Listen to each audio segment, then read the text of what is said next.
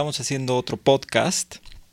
Esta vez, Bárbara me quiso acompañar, me quiso hacer segunda. Hola. Porque acabamos de ver. ¿Qué documental acabamos de ver? Acabamos de ver un excelente documental que acaba de salir la semana pasada. No, esta semana. Sí, este, Hace unos este miércoles, martes, martes, miércoles. El miércoles. Hoy es viernes y salió el miércoles. Y se llama Seaspiracy, Sí, que es justo un documental que habla de del mar, pero Claro. desde una perspectiva em, de la pesca, ¿no? claro. O sea, como qué es lo que está pasando, digamos, con, eh, con nuestros mares, ¿no?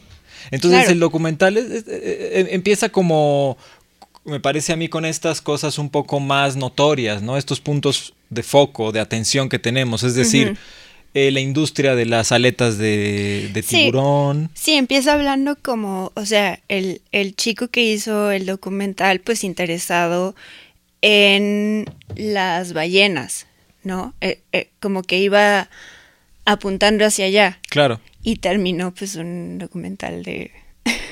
Sí, pues empieza a verse industria. todo, todo, todo la, digamos, todo el engranaje que está, ¿no? Entonces son estos puntos que son como las, las ballenas, ¿no? La caza de ballenas, eh, las aletas de tiburón. Los este, delfines de Los delfines Japón. de Japón, exacto.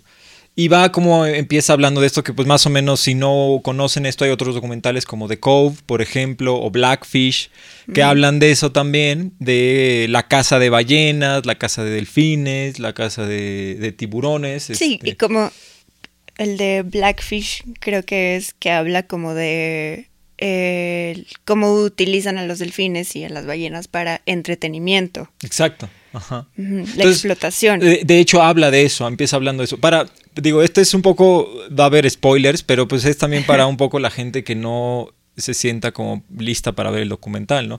Si lo quieren ver, pues adelante, si no, nosotros pues les vamos a dar un poco eh, por dónde va, ¿no? Y qué es lo que está, si es un poco más digerible para, para Claro. las personas, ¿no? Entonces, empieza también mencionando esto justo de, de los delfines y por qué se estaban, este, eh, cazando los delfines, ¿no? Y empieza con la teoría, bueno, es que se usan para estos lugares de entretenimiento, ¿no? Que sí, Para SeaWorld y Ajá. esas cosas, sí. y sí es cierto. El asunto está en que de cada, no sé, delfín que, que utilizaban para eso, mataban a 12 o 15 delfines, ¿no? Entonces empieza a hacerse como extraño, empiezan a decir, bueno, pues sí, sí, ¿Por, sí, por qué necesitas matar tantos delfines para tener uno de entretenimiento? O sea, si con uno te basta y uno te da, pues, porque veíamos que son animales súper caros, ¿no? O sea, que Claro. vendían un delfín en más de 100 mil dólares. Claro, Entonces, pues si, si solo necesitas un delfín porque ni siquiera hay tanta demanda para los delfines en el entretenimiento, pues ¿por qué necesitarías matar 12 delfines más? claro. Y luego viene la siguiente, la siguiente sección, ¿no? Que decía, ok, es que necesitamos matar porque los delfines compiten con los barcos de pesca, ¿no? Entonces se necesitan matar a los delfines para poder tener peces para sí, porque pescar. los, los delfines, o sea, la, la cuestión es, según esto, que los delfines, pues si son muchos, entonces comen mucho pescado, entonces eh, pues roban el pescado que los pescadores Claro. quieren vender a los humanos. Sí. Pero la cuestión está en que esa tampoco es la Oh, sorpresa, razón. vaya sorpresa, ¿no? ¿Y qué es lo que, qué es lo que, en qué sigue? ¿Qué es la siguiente parte? ¿Cómo va encadenando lo siguiente? ¿Te acuerdas tú? Em, O sea, después de que, de que menciona esta parte, se empieza a, a descubrir un asunto de más bien la, in- la industria multimillonaria de, de un tipo de pez específicamente, que es el atún azul, creo, ¿no? Sí, algo así. Y que también hay, pues, cada, cada pez, pues, es, vale muchísimo dinero, ¿no? Entonces, también por eso empiezan a matar a los delfines. Entonces, como que sigue por ahí un rato. Como que los delfines estorban para la pesca de estos atunes. De esos atunes. Que son atunes muy, muy, muy caros y para los que sí hay mucha demanda, Claro. pero que sobre todo la demanda es en, en mercado asiático. Claro. sí. Entonces, eh, pues empieza el documental como enfocado primero en Japón y en los delfines y en las ballenas de Japón. Sí. Y luego se va expandiendo un poquito más y llega al mercado asiático. Claro. Pero poco a poco va avanzando más el documental Sí. y pues termina en que el vecino está este, creando demanda sin querer, provocando todo este desmadre. Claro, o sea, que, que no solo son actos puntuales o, o- o, digamos, este, eh, eh, industrias específicas. Empieza poco a poco a expandirse este engranaje de, de un sistema de consumo cada vez más, más, más agresivo, cada vez más, más este, violento, ¿no? y, y entonces eh, empiezan también a él a ir a estas eh, asociaciones, ¿no? De, de- de protección de los océanos, que dan, eh, digamos, certificaciones, por decirlo así, ¿no? A- Sí, así, a así productos como del mar. así como las estampitas de FDA approved Exacto. o las estampitas de orgánico o esas cosas, pues así también con con los con la pesca, con los Claro, o sea, no los es la primera vez que lo, comes. que lo hemos visto, que todas estas, digamos, todas estas fundaciones viven de los miembros que tienen y que donan. Entonces Claro. no quieren, eh, digamos, este, eh, dar un mensaje que pueda alejar a las personas que quieren donar hacia estas empresas, ¿no? Y no solo eso, sino que varias de estas están también, este, digamos, apoyadas o subsidiadas o, o con ingresos que vienen directamente de la industria pesquera, Claro. directamente de, Sí, de ponen, empresas. ponen en el documental como eh, pues para conseguir una de esas estampitas o uno de esos sellos, vamos a decir, porque más bien son sellos, Claro. este para conseguir una de esas cosas pues tienes que pagar un chingo de dinero, ¿no? Claro. Tú como empresa. Y pues dar sellos a ti te da dinero, entonces se vuelve un negocio para ti que das los sellos. Y Claro. como estás ganando de eso, pues das los sellos casi casi los avientas para arriba y Claro, se vuelve como, como, como en el otro documental que vimos, el de Super Size Me 2, ¿no? Que es el halo de, del, del ecosustentable, ¿no? Se vuelve este halo de que la gente quiere comprar el bienestar, no Sí. quiere realmente hacer nada Sí. para que sea para que cambien las cosas, ¿no? Inclusive hay un momento donde entrevista a una de las mujeres y le dice en qué momento una- un tipo de pesca es sustentable, qué es lo que la, lo hace sustentable. No, pues es un poco ambiguo ese término, no se puede saber bien este qué a qué lo sí, como que esquivan la esquivan la pregunta, ¿no? Y, y inclusive otro, el ministerio también este de, de Bélgica, ¿no? De, de la Unión Europea, no, perdón, de la Unión Europea que está en Bélgica, le pregunta al Ministerio de, de Medio Ambiente o de los océanos, uno Creo de los que es de dos es. océanos. Y le pregunta también, ¿y qué es lo que significa Que eh, sea pesca sustentable. Y les encanta este te- usar términos de la economía, ¿no? Para entonces, y lo que significa sustentable en sus términos es que tú tienes un capital, por ejemplo, en el banco, y tú vives de los intereses de ese capital. Nosotros tenemos un capital en los océanos, digamos, de cierta cantidad de, de peces que se pueden pescar en los océanos, y Mientras no te metas con ese capital, con ese capital de peces, pues no hay problema porque eh, de lo que estás viviendo y lo que es sustentable es, digamos, por, por ponerlo de una forma, el exceso. Claro. Lo que estamos viendo es que no, No es hay así. exceso. No hay Al exceso. contrario. Eh, Cada vez vamos, vamos utilizando más y más y más y más y más y más y más y más. Y se sabe además. Sí. Sí, o No sea, es secreto. No, no es secreto. Lo que pasa es que volvemos al mismo punto de siempre. Implica un cambio, no simplemente un deseo de que las cosas cambien, sino un genuino cambio, ¿no? Entonces, poco a poco el documental va entrando en esta, en esta dinámica, ¿no? De No, cómo. y, perdón, No, no, sí. Y también van con este señor que, que, que es de la organización que pone los sellos de atún sustentable, no que es atún eh, libre de daño a los delfines Claro. o algo así, porque pues cuando, cuando pescas atunes, pues de repente se te va uno que otro delfín. O Uno que otro. O, sí, ¿no? O sea, en, sus, en sus, en sus sus términos. palabras es uno que otro, uno, apenas si los notarías. si no Pero, es- o sea, no, no nada más sin querer se te va uno, sino estás matando delfines porque te estorban para, para pescar a los atunes. Entonces le preguntan a este señor, este, ¿y cómo, o sea, por qué pondrías ese sello? ¿Tienes la garantía de que no se está dañando ningún delfín? Y el señor dice, pues, ¿garantía sí 100%? no. No, porque pues nadie puede tener la garantía así 100%. Y le dice, no, pe- pero tienes, ¿tienes a alguien que esté vigilando eso? Pues sí, hay gente que se dedica a, vigilar, pero no siempre están ahí. Y, y entonces se vuelve como, o sea, que ya no sabes si el señor está boicoteando su propia organización o si solo está siendo cínico. Yo, yo, lo que, yo lo que genuinamente pienso de este tipo de organizaciones, porque no es la única, es esta de Sí, eh, así- WWF, que es la del panda, creo que es así, Sí. WWF, Sí. eh, Greenpeace, este... Es, es, es, esa es la... O sea, deciden verlo así. Claro. No, no quieren ver que el problema es más profundo de lo que, de lo que están queriendo mostrar. Entonces, Claro. mucho de lo que se hace es parchar. Sí, es cierto que hay una industria de, de matanza de ballenas en Islandia, sí es verdad. Pero es que, pero el asunto está en que uno se enfoca en eso simplemente para, para que la gente voltee a ver hacia allá. sí, ¿no? como que se quedan con el... Estaríamos peor si no estuviera mi organización. Exacto. ¿no? O sea, mi organización ha salvado tres delfines. Es mejor que no salvar uno, ¿no? Exacto.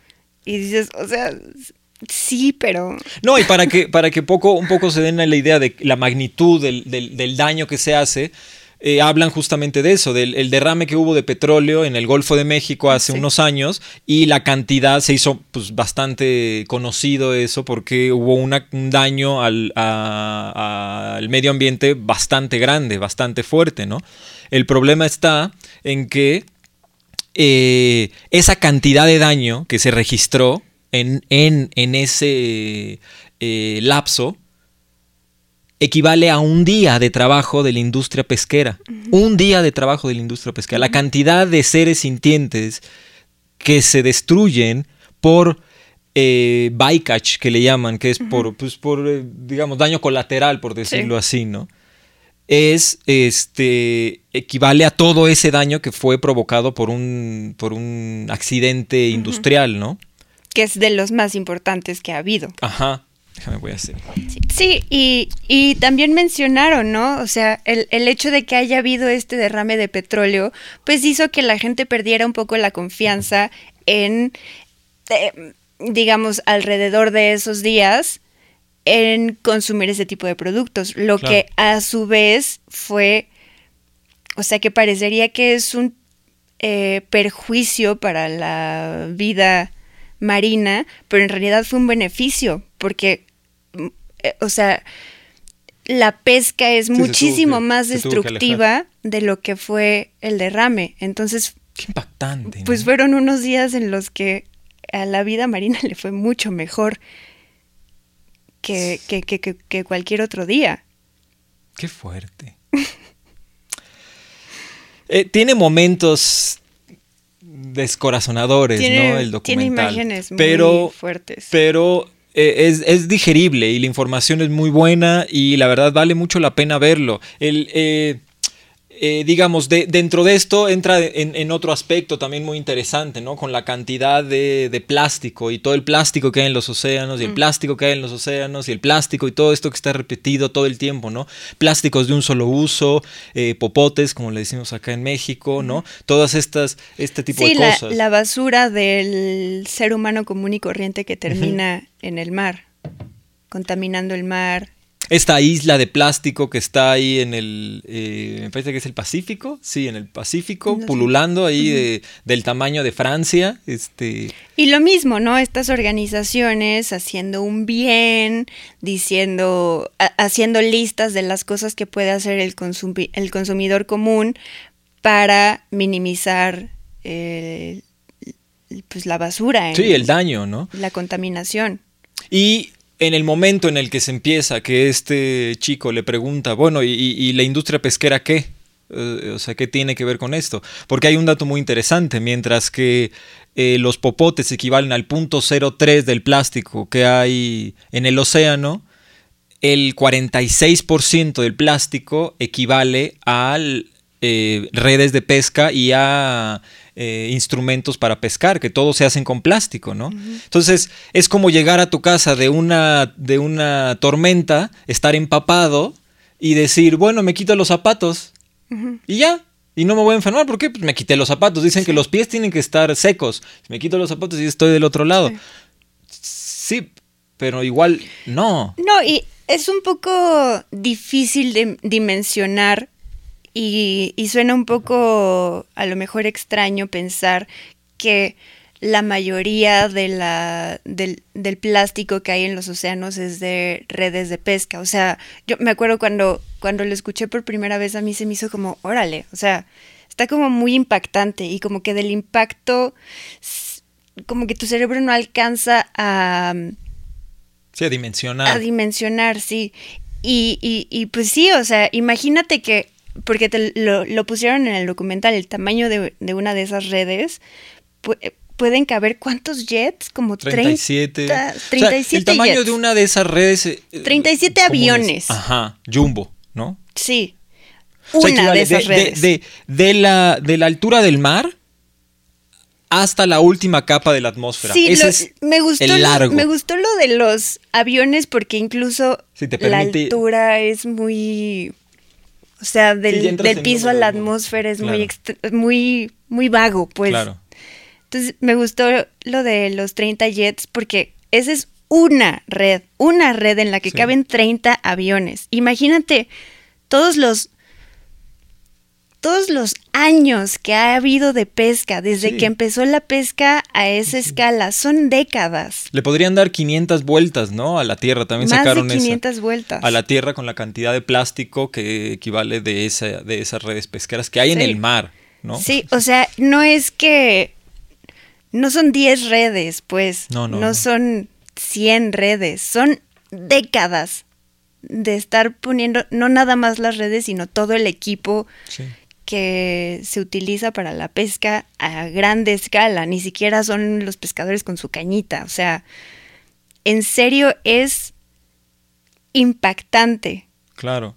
Igual, y cuando hace estas preguntas a estas asociaciones sobre por qué no le dicen a la gente que reduzca o que elimine su consumo de pescado, vuelve a la misma, digamos, al mismo loop, ¿no? Se Sí, la vuelve. misma evasión. Es una evasión de lo que está pasando. El comer pescado no tiene nada que ver con lo que está sucediendo en el mar. Sí, porque te das cuenta de que las mismas organizaciones que están eh, buscando estas alternativas para reducir la contaminación y todo eso, están, eh, o sea, si te vas hasta el fondo, te das cuenta de que vienen de la misma industria pesquera.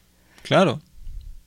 O sea, son viven de la industria pesquera, o sea, son sus mayores colaboradores. Pues son sus voceros, o sea, se vuelven sus voceros. Sí. Para, volvemos a este mismo punto, ¿no?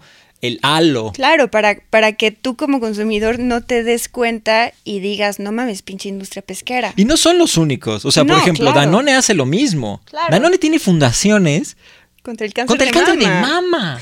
Cuando los lácteos son cancerígeno grado 2. Uno de los mayores con- o sea, pro- cánceres que provoca los lácteos es cáncer de mama y cáncer de ovario. O sea, estas industrias están haciendo lo mismo por todas partes con estos productos, Sí. ¿no? Inventando este halo de bienestar, este halo de sustentabilidad, este halo de necesidad en un producto que no es necesario, no es sustentable y ni siquiera, mente- ni siquiera es saludable. Sí, sí, sí, sí. No, y además luego compras tu leche de almendras, te pasó. Compras tu leche de almendras, te fijas atrás y dice, esto es una es un producto de Danone. Y Pues dices, sí.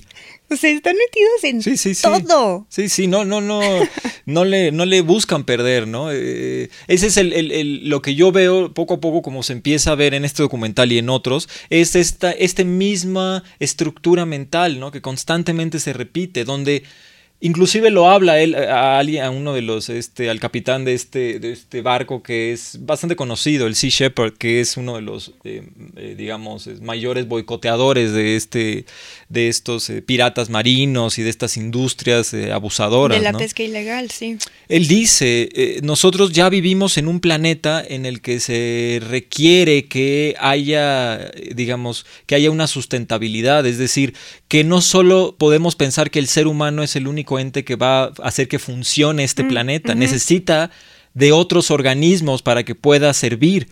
Y el asunto está en que al estar tan obsesionados con una idea de, de, lo que nos puede hacer vivir o puede ser, eh, digamos, sobrevivir al ser humano, nos está llevando a una situación de sobrevivencia. O sea, estamos nosotros mismos boicoteando nuestro, nuestra nave espacial, por decirlo así, ¿no? En esas palabras. Y con estas, con estas ideas, con esta estructura mental de que la industria y la tecnología por alguna razón va a llegar a nuestro rescate mágico, cuando en realidad no se trata de más tecnología ni de más industria, está de que lo dejemos en paz, que dejemos de consumir ese tipo de productos, que empecemos a voltear a ver hacia otro lado, porque esto cada vez está siendo menos viable, ¿no? Más, más este. Sí, que hasta ahora, y lo hemos platicado algunas veces, eh, hasta ahora lo que ha hecho la ciencia y la tecnología eh, respecto a, a estas soluciones que ha dado, pues en realidad no es solucionar. O sea, estos problemas ambientales, y hablando nada más de los problemas ambientales, o sea, exclusivamente esto, viene desde hace pues, décadas. Por lo menos desde los setentas, que como que está poniéndose a la vista el tema, ¿no? Sí. Y, y sí, o sea, uno puede ver y decir, no, pero es que la tecnología y la ciencia enfocadas en eso, pues han, han hecho que, o sea, los pronósticos eran que ya para ahorita ya nos íbamos a estar ahogando en basura, ¿no? Y, la ciencia y la tecnología han hecho que eso todavía no, más bien que eso no haya sucedido. Claro. Y es precisamente eh, que no es que la ciencia y la tecnología estén solucionando el problema, es que están poniendo parches y, y, nos va dando como más años de, Sí, de, aumentándole al pronóstico. Exacto. Entonces dicen, no, sí, en el 2010, no, en el 2030, eh, no, en el 2050. O sea, sí, pero solo lo estás alargando. Sí. Y, y, y, y me estás haciendo creer a mí como ciudadano promedio justo eso, que la ciencia y la tecnología van a venir a mi rescate, porque hasta ahora lo han hecho, ¿sabes? Pero no lo han hecho realmente. Sí, sí, no, no, no, no, no lo hacen porque en realidad es como lo que pasó acá en México, es una analogía, ¿no? De, con, con, los semáforos, por ejemplo. Cuando la gente iba a velocidad alta o se cruzaba semáforos, se le multaba, pues tenía que pagar dinero, ¿no? Y el problema estaba en que las personas que más hacían ese tipo de violaciones pues, tenían ese tipo de vehículos y creían que, pagan, que pues, pagaban la multa y ya estaba. Y sí, pagaban la multa y seguían hasta que había un accidente, hasta que genuinamente había un accidente importante, ¿no?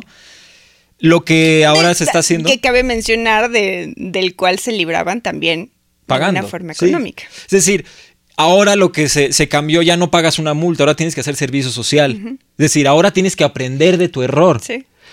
Eso es lo que nos está faltando. La medicina y la ciencia moderna son buenas aliviándonos de, de, de, el, el, hacernos responsables de la situación que estamos haciendo. Entonces... Sí, es como, como un niño que se corta el dedo porque no sabe todavía utilizar el cuchillo y llegas con un curita y le dices, ah, no pasó nada, ¿no? Pero sí espero que aprendas claro. que el cuchillo no se utiliza a la ligera. Ese es, ese es el asunto que estamos haciendo. Estamos utilizando esta tecnología a la ligera, de manera irresponsable, ¿no? Y va por ahí, sigue por ahí con el asunto de los plásticos, de esas cosas, y después se pasa a... Eh, no, bueno, y, y, llega con, con estas mujeres que, a las que les pregunta, oye, y tú tienes todas estas listas en las que dices, deja de usar popote, eh, no sé, cómprate no una botella de, de metal en vez de estar utilizando plásticos de un solo uso. tienes, tienes esta lista que incluso en tu lista extrañamente dice, come peces.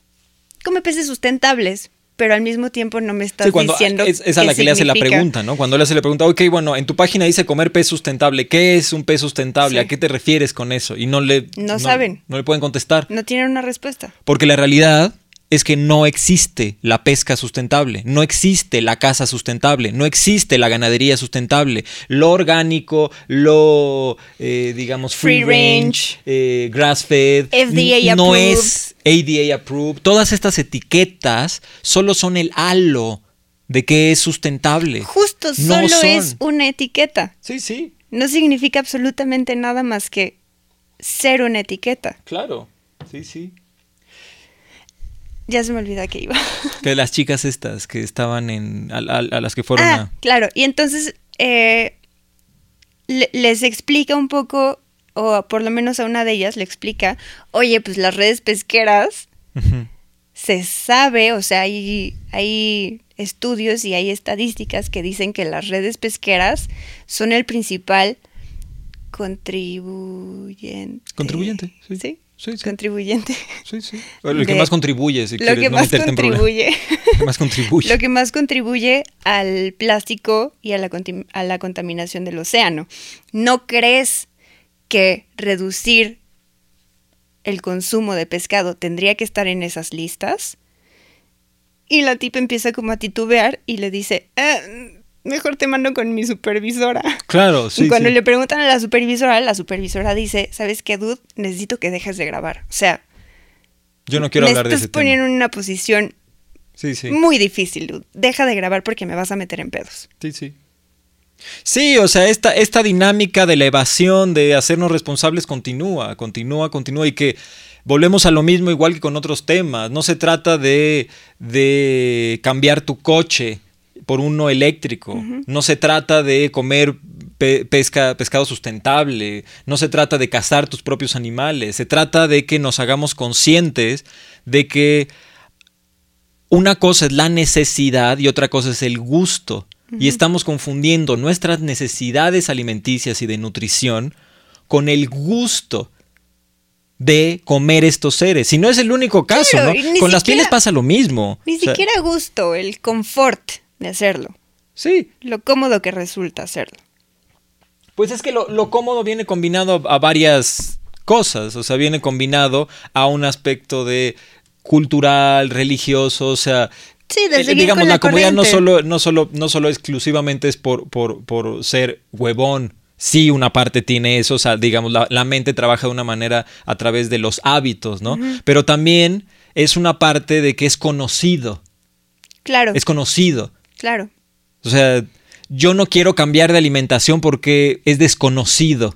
No es cómodo en un aspecto, no solo en, en- de, una- de- de un asunto de, comodidad como simplista, sino es, Sí, que, sí. es que es que me voy a. tengo que reaprender, ¿no? Esto que está pasando. Y, y también, o sea, aparte de, de lo que digo del- de lo cómodo que resulta eso, pues también es un poco, igual lo hemos comentado muchas veces, la falta de información, ¿no? O sea, que la gente cree que el pescado le aporta ciertos beneficios que solo el pescado le aporta, ¿no? Claro. Pero porque estás comparando el pescado con el pollo y porque estás comparando el omega 3 del salmón con, bueno, el omega 3 que crees que es del salmón con la proteína que crees que es del pollo.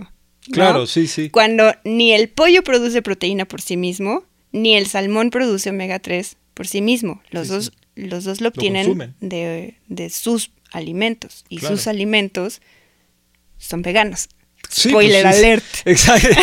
Spoiler alert. Son las plantas. De ahí viene todo.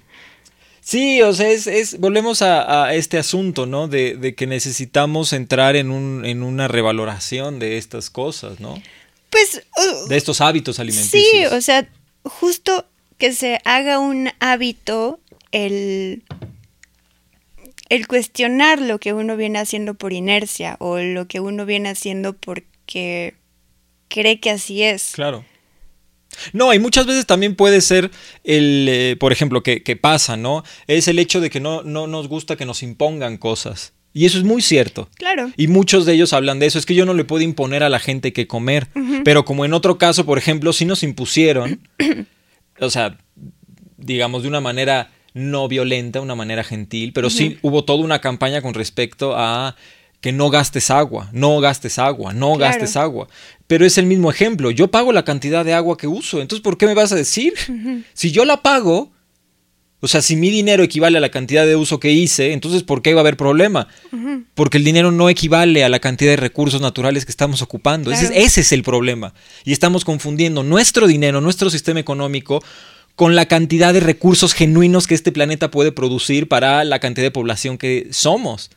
No, no está relacionado ya. Entonces sí llega un momento en el que tienes que decir a la gente, te estás comiendo tu planeta. O sea, Claro, te- sí. porque no solo es el aspecto de Sí, si- comer si un tienes- pez específicamente. Si tienes tanto dinero, pues cómete tu dinero, a ver si es cierto. Claro, a ver ¿no? si realmente A ver si es cierto que el dinero te paga todo.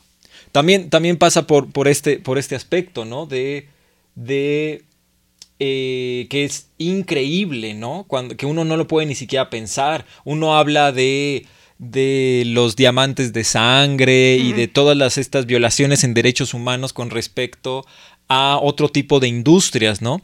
Y no le, no le cruza por la cabeza pensar a alguien que puede haber que la industria alimentaria, la industria pesquera, pueda llegar a puntos inclusive de, de esclavitud. Bueno, pues tocan ese tema, ¿no? Las violaciones en derechos humanos en esta industria, ¿no? Claro, no, y, y otra vez, ¿no? O sea, el utilizar la palabra esclavitud puede ser un poco increíble, ¿no? Claro. Porque dices, no, pero la, la esclavitud está abolida, ¿no? Claro, y, sí, y sí, no, mentalmente ya no la concibes. Exacto, sí, en, en, en 2021 no hay esclavitud. Sí, güey, a ver, que te metan a, a un barco en aguas internacionales a trabajar, a ver a dónde te vas, a ver para dónde te haces, Claro. ¿No? O sea, esa es la definición de esclavitud. O sea, O sea, no te, te- puedes, no, eres, no tienes tu libertad, estás privado de tu libertad. Exacto, no estás encerrado, no estás en una jaula y no... o- sea, no es necesario que alguien te diga tú eres mi esclavo para, ser hacerlo, esclavo. Exactamente, ¿no? Y, O sea, es- y, y son personas que están confinadas a un barco, amenazadas con, lo vimos, con armas y con... Sí, los golpean, los, eh, los maltratan, los violentan. Y, y tú, y estás en una situación en la que o trabajas a marchas forzadísimas y con, en unas condiciones horribles, o te avientas al mar. O te avientan al mar. porque te avientan. También esa es la otra. O sea, llega un punto en el que no hay, o sea, es tierra de nadie. O sea, tal cual, así. Entonces, mm, lo único que tienen que hacer es regresar con las autoridades y decir, no, pues es que se, se cayó. ¿sí? Y ya, nadie sabe, nadie supo y desapareció esa persona. Sí, y ustedes se preguntarán por qué sería necesaria la esclavitud para la pesca, o sea, ¿por qué? Y pues lo explican que es porque porque hay ciertos precios establecidos en la industria que el, pues el consumidor no está dispuesto a pagar más por el camarón, que creo que estos barcos Sí, eran es de camarones. el del camarón. O sea, la gente en realidad no compraría el camarón si fuera más caro de lo que es. Entonces, para poder mantener esos precios, pues necesitan tener mano de obra esclava. Claro, y es donde volvemos al mismo, el mismo loop, es que es impactante, ¿no? Lo mencionan ahí, o sea, hace en 1800, eh, sí, en, los, en los 1800 decían, para pescar una tonelada de peces, pues era con, con un barco de no sé cuántas toneladas era, era suficiente, ¿no? Y con eso pescabas una tonelada. Y ahora se necesitan 8 o 6 barcos para poder pescar la misma tonelada. ¿Por qué? Porque empieza a haber también menos pescados, menos Claro. peces en el mar. Sí. Si necesitas abarcar más territorio con tus barcos, Y si tu único interés es el aspecto económico, entonces todo gira en torno a esos tabuladores económicos. Si tengo que tener esclavos, los voy a tener, punto. No, no, no, no me voy a, no voy a pensar en las cuestiones éticas, ¿no? Entonces, va entrando dentro de, a la cuestión ética desde los derechos humanos, que es bastante interesante. No es la primera vez que yo lo leo, también en las granjas industriales, en los mataderos es igual. Hay un libro que se llama Cada 12 segundos, para quien le interese, y a él le sucedió lo mismo. Él empezó hablando sobre las violaciones en derechos humanos y poco a poco fue encontrando todas estas violaciones en derechos de, los de, los, de las personas, perdón. Y, y que está en plena vista. Está ahí es normalizado, es sistemático, es regulado, es aceptado. Es más, hasta en, casos en, Japón estaba eh, la policía ahí sobre ah, ellos para vigilar las acciones que estaban haciendo. Es decir, empiezas a entrar a la parte ética del asunto desde los derechos humanos y te das cuenta que estas personas, por eso también es importante y creo que es justo que veamos este tipo de documentales y leamos estos libros, porque son personas que ponen en riesgo su vida. Claro. A estas personas eh, pueden perder su vida por hacer este tipo de documentales, ¿no? y, uno piensa, ay, ¿qué importa? Si son los peces, ay, nada más quieren hacer propaganda vegana. No, es que hay, son industrias multimillonarias. No, nada más son los peces. No, no. O sea, son los peces, por un lado. Y luego, pues los delfines y ballenas, que creo que a todo mundo le gustan, por lo menos los delfines. Claro. Y luego te das cuenta que en realidad no nada más es la vida marina. O sea, y no nada más son ciertos individuos humanos. Sí. No, o sea, nos estamos poniendo en riesgo a todos. O sea, el hecho de terminar o de reducir la vida marina, los tiburones, las ballenas, los peces, todo eso, pues hace que los, los océanos se vuelvan no solo eh, deshabitados, sino inhabitables. Claro. Y los océanos no nada más sirven para, para los ecosistemas acuáticos, sino también para, para el aire que respiramos. Sí. Entonces, pues no, o sea, no es, no es nada más de que te importen los peces o las ballenas o los esclavos, no, es, es algo de uno mismo, ¿no? Es, o sea, es protegerse uno mismo. Sí, es en, palabras de este activista Philip Woolen, es, es, un crimen contra la humanidad. O sea, lo que estamos haciendo tiene violaciones en derechos humanos puntuales, pero pasa a ser un, una primera extinción masiva provocada por nuestro comportamiento. Es decir, al hacer este tipo de cosas, para, pues para quienes no estén tan, tan, o sea, tan metidos en el tema de cómo funciona el océano para dar oxígeno, son los peces los que generan este tipo de, de, de, fluctuaciones de oxígeno. Es decir, al haber tanta cantidad de, de animales en, en, los océanos, provocan, funcionan como las olas o, funcionan como la, eh, digamos, los cambios de viento. Es decir, generan corrientes que mueve el oxígeno de un lado a otro y que al mismo tiempo ellos mismos absorben, al moverse de arriba para abajo en el, en el océano, absorben el CO2 y lo mandan al fondo del mar. Al no haber peces que funcionen de esa forma, es decir, que, que, hagan estas corrientes, que muevan el oxígeno y que absorban el CO2, estamos provocando que los océanos cada vez sean una mayor fuente de, de, de eh, una menor fuente de oxígeno. Una menor fuente de oxígeno, una, una mayor fuente de, emisiones de CO2, no es, no es que lo emita, sino que simplemente no, lo absorbe, ¿no? Sí, o sea, y, y es más o menos lo que, bueno, más bien es lo mismo que hacen los árboles, que convierten el CO2 en oxígeno. Y qué bueno que haya muchos árboles y qué bueno que se cuiden a los árboles que hay pues en la tierra firme. Claro. La cosa es que pues el océano es muchísimo, o sea, es muchas veces más extenso que lo que no es océano. Entonces hay muchísima más, o, tendría que haber muchísima más área de plantas y de organismos que convierten el CO2 en oxígeno. Entonces, acabar con eso, acabar con los peces es acabar con esos organismos. Porque es un ciclo y acabar con esos organismos que convierten el CO2 en oxígeno, pues hace que los árboles no sean suficientes. Claro. Y si al mismo tiempo tienes otras industrias que hacen hipóxicas y acidificadas zonas del océano, Claro. entonces se vuelve una tormenta perfecta esto. No, y, y, y eso, digamos, considerando que nadie toque las, que nadie toque a los árboles, ¿no? Claro. que sabemos que No sucede. sí. lamentablemente Y, pues, no es y además lo menciona en el, en el documental, en comparación a la cantidad de deforestación que se hace, el daño que se hace en los océanos es pss, 50 veces mayor, Sí, como mínimo. sí.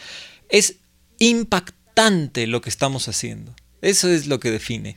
Sí. Es una actitud verdaderamente irresponsable. Eso, y todo se reduce a la solución. O sea, sí, está bien mm, que no uses popote. No necesitas popotes, digamos, ¿no? O sea, está bien que no los uses porque no es una necesidad. Pero también darte cuenta que los peces tampoco son una necesidad. Sí. Y que en comparación dejar de usar popote con dejar de comer pescado, pues tiene muchísimos, o sea, millones de veces más impacto dejar de comer pescado que dejar de usar popotes. Sí. Todo se reduce a eso. Sí, se, se reduce a un... O sea, si hay algo que puedes hacer es dejar de crear demanda de pescado. Claro, Tanto pescado salvaje como de granja de, de pescado. ¿Cómo se Claro, porque también, también empieza esto, ¿no? Sí. Las granjas sustentables, volvemos a lo mismo, es como el free range, pero acuático, ¿no? Y entra dentro del mismo aspecto, ¿no? Es decir, eh, son lugares que eh, venden, tienen el halo de la sustentabilidad y de que no, de que realmente no están provocando ningún daño a ningún ecosistema porque están aislados de los ecosistemas, ¿no? Cuando en realidad pues, son fuente de enfermedad. O sea, yo, yo ni siquiera lo pensé. O sea, mencionan ahí en el documental eh, eh, eh, peces que tienen eh, clamidia. Sí, Clamidia, sí, ¿no? sí. O sea, que, y que dices, yo ya, ya había oído eh, eh, sobre eso, por ejemplo, de los salmones que tienen salmonela por, por, las, por las condiciones en las que están, ¿no? Y son condiciones que de verdad harían vomitar a un zombie. O sea, es, es impactante. Es impactante lo que hacemos. Sí. Y el problema es que para, para tratar de compensar esos, esos, esos eh, ambientes insalubres, estamos eh, inyectándolos con un montón de antibióticos que luego generan este tipo de pandemias, que por cierto. Entran en ese tema también, que es muy interesante. La, menciona también sobre las pandemias, ¿no?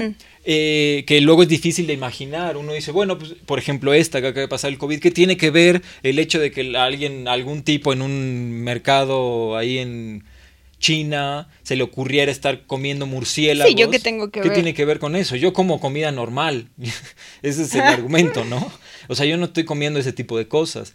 Y, y lo que mencionan ahí es que este tipo de industrias también están afectando el, el- las comunidades que sí necesitan sobrevivir de este tipo de, anim- de animales, ¿no? Es decir, de una pesca que sí, al no ser tan masiva, es sustentable, ¿no? Es decir, es un pequeño pescador, es un pequeño poblado que sí logra mantenerse. Esta- Claro. estas son redes, como ya lo mencionamos, masivas, ¿no? Y les quitan su, su- la posibilidad de conseguir alimento desde ahí y lo, y lo que les queda es consumir animales salvajes. Empiezan a tener que consumir monos o murciélagos o koalas o puercoespines y entonces aparecen este, estos virus. ¿no? Claro, no, y, y también eh, en lugar de ellos pescar su pescado y vivir del pescado que ellos cachan, es que ya no Ya no quería hacer la palabra, claro. este, pues terminan trabajando para estas empresas También. de pescado Sí, sí. y con unos salarios que, que no les dan para comprarse su pescado. No, no, sí, sí. O sea, Sí, les, es una- estás, les estás quitando literalmente el alimento de la boca. Sí, sí. O sea, es una cantidad de violaciones en derechos humanos y volvemos a lo mismo, ¿no? De, de forma particular, es decir, directamente, directamente con la empresa, con, las, con estas empresas e indirectamente con todos, o sea, quien nos esté viendo, quien nos esté oyendo, o sea, estamos siendo afectados por esta, por este tipo de industrias, ¿no? Que son las que provocan este tipo de virus, que son las que provocan estos desastres ambientales, que son las que provocan estos desastres de salud, que son las que provocan estos desastres económicos, esta desigualdad, y que están provocando que, según igual los datos de la ciencia, arrojados ahorita, este, es decir, estos son eh, datos de la IPCC, de la ONU, para el 2048 vamos a acabar con, digamos, todos los peces que hay en el mar, ¿no? Y eso incluye, o sea, no solo peces que podamos comer, sino todo tipo de vida del mar, ¿no? Al no haber vida, es decir, peces que también ayudan a la, a la fauna marina, igual que acá en, la Tierra. Si no hay un ser vivo, ya sea una abeja o sea algún animal que transporte las semillas de un lado a otro, ahí también sucede lo mismo. Si no hay un ser vivo que sirva, que, ayude a que el ecosistema pueda estar nutrido, pues también los, los, sistemas marinos, la fauna marina empieza a decaer, a decaer hasta que se vuelve un desierto. Claro, sí, sí, recordar que son ciclos, ¿no? Y que la cosa es en círculo, no, o sea, justo no es cadena, es ciclo. Sí. Bueno, no ciclo, sino círculo. Sí, sí. o sea, unos ayudan a otros y esos otros ayudan a otros que ayudan a los unos. Claro. ¿No? Y no nada más en la tierra, sino en el mar también. Sí, este, este capitán eh, del barco lo explica en términos que nos gustan más, ¿no? Porque usa la tecnología como analogía para esto. Él dice, nosotros ya vivimos en una nave espacial que viaja a través del universo y esa nave espacial requiere de ingenieros, de técnicos, de electricistas. Bueno, cada especie en este planeta tiene una función de ese tipo en, en, la ecología, en el, en el, en el en, digamos, en la, en la capacidad de holística de este planeta, que haya una homeostasis en este planeta, ¿no? Sí, que cada quien cumpla con su función y que no falte ningún tornillo donde, donde el tornillo tiene que estar. Si algo nos ha enseñado la naturaleza es que entre más distintos seamos, mejor. Entre más diversidad, haya es mejor. Y sí, más completo está todo. En nuestra mentalidad, pues estamos haciendo una Sí, este, una monoespecie. El, ser humano se está queriendo encargar de todas las funciones y no se da cuenta que al hacer eso, pues se le están olvidando muchas otras. o sea, porque, porque cada. Sí, ¿no? Sí, el ser humano está queriendo tener el control de todo cuando no. Cada especie no tiene nada más una función, que es lo como el ser humano parece que lo está queriendo ver. O sea, acabas con una especie y quieres cumplir la función que crees que tenía esa especie, pero no estás considerando muchas otras funciones que a lo mejor tenía. Sí, sí. Entonces estás teniendo un déficit. Sí, sí. En cuanto a la funcionalidad. Sí, al, trabajo real que, producía, ¿no? Crees que ves una parte y con eso era suficiente y lo emulamos. Y no es cierto, no es suficiente, ¿no? Hay más cosas que, hacía esa especie que ayudaban de manera directa o indirecta al funcionamiento general de este planeta, ¿no? Y que termina en que, pues lamentablemente se nos va a caer todo, ¿no? Y como dijiste tú ahorita, ahí te encargo que quieras comer tu dinero. O sea, ahí es cuando va a llegar ese punto, ¿no? Sí. ¿Qué? ¿De qué va a servir? Ahorita lo estamos viendo con las vacunas de COVID, ¿no? ¿De qué sirve la gente que tiene un montón de dinero que quieren pagar sus vacunas cuando no hay vacunas? No hay, no existe. Es Y no funciona así, no funciona con tu dinero de particular. O sea, las vacunas están asignadas como, como se quisieron asignar por Claro, si contaminas todos tus recursos, todo tu medio ambiente, todo el aire, pues qué dinero va a comprar aire limpio, o sea, no va a haber forma de hacerlo. Y el que tenga aire limpio no te lo va a cambiar por dinero. Además, ¿no? Y bueno, después de también este tipo de, ciclos eh, en el documental también, ya que entraron en el tema de la ética, eh, es cuando regresan a la parte que también se vuelve central para muchos de nosotros, ¿no? Que es el motivo por el que está este podcast, que es el especismo, ¿no? Y empiezan a hablar sobre eso, sobre cómo se nos olvida también, y el, chico lo dice en el documental, entre, entre tantas viajes y tanta estadística y tantos números y tantas cosas, olvidé que estoy viendo individuos. Sí, que yo empecé este documental preocupado por los individuos.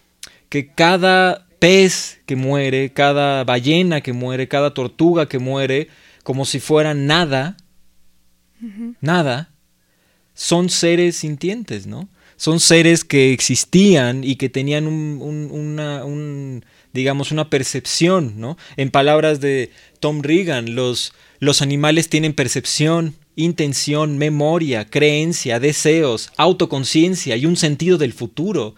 O sea, son seres que saben que existen, que perciben el mundo.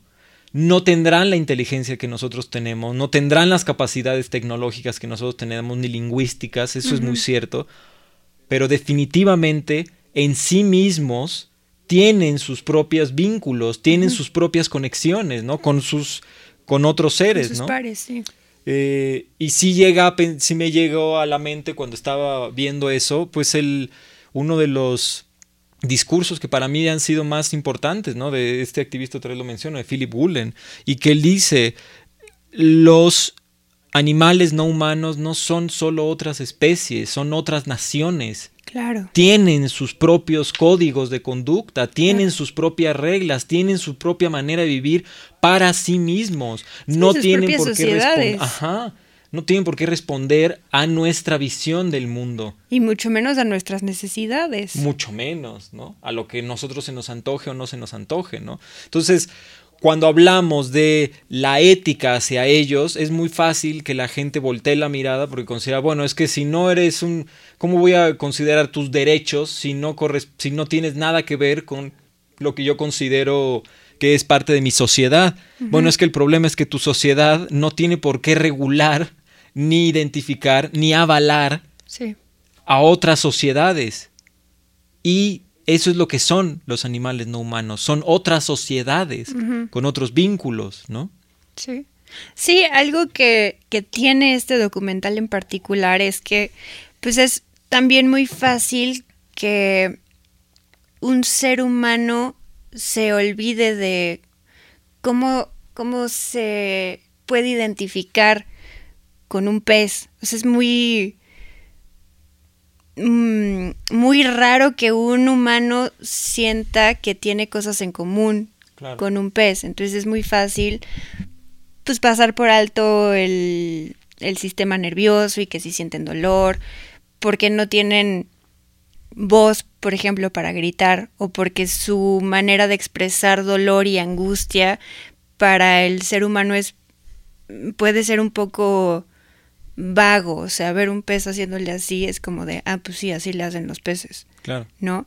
Y este documental un poco te pone, como que hace más claro eh, eso, justo como, como si estás conectado con, con un pez. O sea, aunque, aunque no tengas escamas y aunque el pez no tenga piernas, eh, compartimos los mismos principios. Exacto, compartimos muchos principios y, y esto que estamos diciendo, ¿no? O sea, que en este círculo de la vida en el planeta, y quiero decir la vida no humana, sino vida, se, se, retroalimenta. Y yo retroalimento un pescado, así como, bueno, un pez, así como un pez me retroalimenta a mí de manera directa o indirecta. Claro. Eso eso le veo de muy positivo a este documental. O sea, que te hace un poco no separarte tanto de, de o sea, te hace no, no enfocarte en las diferencias que hay entre, entre ti como especie humana y el otro como especie marina. Claro, sí, sí. Sí que es muy fácil al sentirnos físicamente tan distintos, pensarlos como que es distinto, ¿no? Y, como que no, tiene nada que ver contigo. Y no eh, respetar sus intereses, ¿no? Cuando compartimos bastantes intereses, ¿no? Sí, porque de entrada el interés por la vida, ¿no? Por evitar la muerte y por evitar el sufrimiento. Claro. De entrada. Y la otra es eh, el hecho de que en esta, cuando hablamos desde este, desde este punto, nos damos cuenta cómo no hay esa diferencia que queremos crear, ¿no? Esa diferencia está en nuestras mentes. que necesitamos revalorar nuestra relación con estos seres vivos, no solo por un aspecto de ética, que claro que es importante, pero la ética es un término que nos inventamos nosotros. claro, y puede haber gente a la que no le interese la ética. Claro, o sea, por un aspecto de, de conciencia, es decir, o sea, de sentido común, es decir, lo hemos platicado, o sea, ningún, ninguna persona es una isla. No vamos a lograr salir adelante como especie si no tenemos el apoyo de otras especies, si no estamos engranando, si no, si no sabemos convivir con otras especies, ¿no? Si seguimos con la idea de que las otras especies pueden pues, no estar, nos vamos a topar con una realidad bastante, bastante dolorosa, bastante eh, contraria a, a, nuestro imaginario, ¿no? Que es un imaginario lamentablemente, pues, alejado de lo que está pasando, ¿no? Eh, un imaginario que está tratando de vivir una realidad que es insostenible. sí, que, no es justo una realidad que no es eh, coherente ni congruente con la realidad. Sí, con lo que está pasando. como si quisieras crear una realidad alterna porque no estás sabiendo conectar con la realidad. Claro. Estás queriendo hacer una realidad aparte de la que es que simplemente no se puede sostener porque no te puedes, no puedes decir simplemente me salgo de esto porque no me gustó. Y, el asunto de eso, y tú siendo psicóloga lo sabes, o sea, es, o sea, las personas que no logran diferenciar la realidad de lo que su mente piensa que es la realidad. psicótico. Pues es un problema, o sea, estamos entrando en un problema importante, ¿no? De, de, está normalizado, está naturalizado y está aceptado, pero eso no significa que pueda ser sustentable y que nuestra actitud no esté siendo en el peor de los casos, en el peor, en el mejor irresponsable, sí. pero en el peor de los casos autodestructiva. Sí. Y eso es... Sí, lo que, lo que estamos queriendo hacer es, o sea, sí, justo la supervivencia del más adaptado, ¿no? Y te estás queriendo adaptar. Y, y es que, o sea, ahí está el, ahí está el truquito, ¿no? En que sí te estás adaptando, pero le estás dando un chingo de vueltas para lograr esa adaptación cuando es súper straightforward. Sí, sí. O sea, solo hazlo, ¿no? Le estás dando muchísimas vueltas y en todas esas vueltas te estás llevando entre las patas a ti mismo. a ti mismo. Tantas cosas que te estás llevando a ti mismo. Y a ti mismo no como una persona individual, o sea, a ti mismo es a la especie entera. O sea, esta situación literalmente, no metafóricamente, literalmente nos está llevando a una situación de extinción complicada, es decir, no es algo que, que vayamos a poder eh, discutir en foros, en debatir a ver si sí o si no el cambio climático, si sí o no el veganismo. Es que a mí no me gusta que los veganos me impongan. Es que cómo te explico que la realidad es la que nos impone a todos. Sí, o sea, va más allá de eso, ¿no? Y, y eso, ¿no? O sea, no, no nada más quedarnos con él no, sí, estamos metidos en un problemota, ¿no? Sino recordar que hay una solución. O sea, no estamos hablando de comida. No se trata de la comida, no es el tema no es la comida. Yo no me quiero meter con lo que estás comiendo, no porque bueno, sí me quiero meter con lo que estás comiendo, pero no me quiero meter con la comida. Yo no estoy viendo comida. Sí, entrada. O sea, alguien que no es vegano siente que se están metiendo con su comida. Güey, porque tú, tú crees que, es, comida. Yo no estoy viendo... Ese es el problema inicial de todo esto. Comida, yo estoy viendo... Puta, todo un sistema que funciona porque... Eh, porque hay diversidad. Sí, claro. Entonces, te estás comiendo a tu ingeniero, te estás comiendo a tu técnico, a tu electricista, a tu carpintero, te los estás comiendo. Exacto. O sea, literalmente nos los estamos comiendo. Sí, los necesitas, no te los puedes estar comiendo. Y, y además estás sustitu o sea, como, como el técnico sabe muy rico, entonces estás trayendo al, al mundo muchísimos técnicos y estás tirando a la basura a arquitectos, Claro, sí, sí. a doctores, Sí. a- a- o sea, ya, ya se fue muy... No, no, está, es que está, está muy buena la se volvió un porque- poco abstracto, pero... No, no, al contrario, para mí creo que funciona porque esa es la terminología que nos centra. O sea, Sí. si le dices, es que, ¿sabes? Eh, Porque lo explican en el documental, la importancia que tiene cada una de las especies para mantener una homeostasis en el, Sí. en el documental. No queda claro, pero si yo te digo, tú Sí. para hacer tu casa necesitas un electricista, un carpintero, un, un estructurista, un albañil, un al- chalán, ¿No? eh, alguien que te pinte. Y, y te digo, bueno, te mato, te desaparezco al carpintero. Te desaparezco al carpintero, al albañil y al pintor. Y te dejo con el ingeniero. Nada más. es bastante, o sea, es bastante claro que la, la- la estructura de la casa no va a funcionar. Sí. No, y, y, y sí, tienes razón. La analogía es importante porque si digo, estás trayendo al mundo muchas vacas y estás desapareciendo rinocerontes, pues sí, no cuando, entiende cuál es el cuando digo no vacas, piensas en comida. Claro, sí, No estoy hablando de comida. sí, sí. Entonces, es. Me parece muy importante verlo como. Así como lo estamos viendo ahorita y decir que no nada más estamos eh, quejándonos, sino que hay una propuesta detrás de esta queja. Claro, sí, sí. Hay toda una propuesta.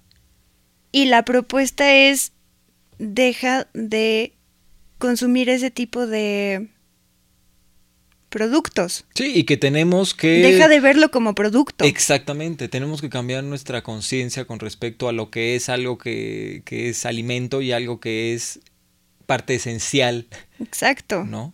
De este... Que además, ya si nos metemos más, Y no porque las plantas no sean esenciales, es porque también puede entrar en esa discusión. Sí, Ah, bueno, claro. entonces te comes a las plantas porque no son esenciales. No. Ah. bueno, bueno, bueno, pero ya se me, ya se me fue. este, ah, sí, o sea que además son parte esencial, pero si las mantienes en su, o sea, te estás excediendo en, Claro, sí, en ese, eh, Sí, en el uso o en, en el. No, no sé si el. No sé si el uso o en la interacción con esos seres. O sea, estamos, estamos no queriendo relacionarnos de una manera armoniosa. Estamos queriendo dirigir cómo se deben de relacionar. Sí, y eso se ve en otras partes. O sea, igual como lo que dices de las vacas. No es que los rumiantes son buenos para el ecosistema. Eso, justo a eso iba. Sí, sí son buenos, pero tienes demasiados, güey. Y no tienes demasiados porque se estén reproduciendo mucho. Es porque tú los estás reproduciendo, porque estás creando demanda. Y al crear demanda de unos rumiantes sí y de otros no, pues empiezas a desbalancear la cosa. Claro. Y el desbalance, o sea, qué bueno que haya vacas, pero si están en una, em, pues en un desbalance, ya se te fue al carajo otra vez. Claro, sí, sí. No, y que agarras el término como te funciona, es decir, como si los rumiantes solo fueran las vacas. Las jirafas son rumiantes. Y como si ¿no? los rumiantes Pero solo fueran rumiantes, sí, ¿no? además, ¿no? O sea, entra solo es esa categoría. Entonces, bueno, pues no sé si quieres agregar algo más con respecto a este documental. Véanlo. Pues no, o sea, sí que el documental en realidad no abarca muchas, eh, muchos temas, no nada más es la ética, sino Sí, claro. muchas otras cosas. Entonces, pues vale la pena. O sea, no, no es propaganda vegana. El, el- en No, realidad sí, no. no lo son. Ese, ese término lo, lo inventaron eh, los que Sí, están en contra de este. de Ni esta siquiera forma tocan de- el veganismo. No, no. No, pues no lo tocan de esa forma. Lo, que, lo único que están mencionando es que qué es lo que es sustentable y qué no es. Listo. Sí. Y tú saca tus propias conclusiones. O sea, tú velo. Así, es así de simple. Ve el documental, revisa la información que se te da y saca tus propias conclusiones con respecto a eso, ¿no? Sí. Sí, este podcast fueron nuestras conclusiones. Eso sí, ¿no? Pero sí, sí, si quieren no quedarse solo con nuestras conclusiones, Yo les sugeriría que lo vean. está muy bien hecho además. Está muy bien hecho. Este, y además también para apoyar este tipo, para mí es el nuevo periodismo. O sea. Los medios masivos no están eh, abordando este problema como deberían, ¿no? ¿no? No, no, le están dando la importancia que debería. Todavía siguen discutiendo que si somos unos fanáticos o que quieren rating y por eso llevan a alguna persona antiespecista para que se pelee con alguien y no, no están todavía dando el ancho, ¿no? Entonces, este tipo de documentales pues son los que de los que uno realmente se puede nutrir para, para saber qué es lo que está pasando y tomar decisiones informadas, ¿no? Sí, para informarte desde desde otra parte, no nada más desde los medios comunes que ya sabemos que suelen estar viciados. Claro. Eso. Pues bueno, vean el documental Conspiracy en Netflix. Este, también está el otro, eh, Cowspiracy. Eh, grandes documentales. Uno habla obviamente sobre pues, esta, la industria pesquera, el otro habla sobre la industria agroalimentaria eh, y láctea. Entonces son grandes documentales para, para conectar todo, ¿no? Esta vez nosotros nos quisimos enfocar en este porque lo acabamos de ver. Y bueno, pues esperamos que hayan disfrutado y que esto les dé curiosidad para ver el documental. Es, es eh, sí tiene algunas partes un poco difíciles, mm, sí. pero en general es bastante accesible para que uno pueda informarse, ¿no? Y no, no tenga una, una situación de traumatismo. Eso también es importante decirlo, ¿no? Para que eh, lo, lo apoyen, ¿no? Pues bueno. Espera, y ya ah, de paso, que pues vean los otros episodios del podcast. Ah, claro, sí, vean los otros. Van a ir saliendo más episodios poco a poco. Pero sí, también, eso, está bueno. Este. pues bueno, muchas gracias. Y esperemos que hayan disfrutado el podcast. Bye. Bye.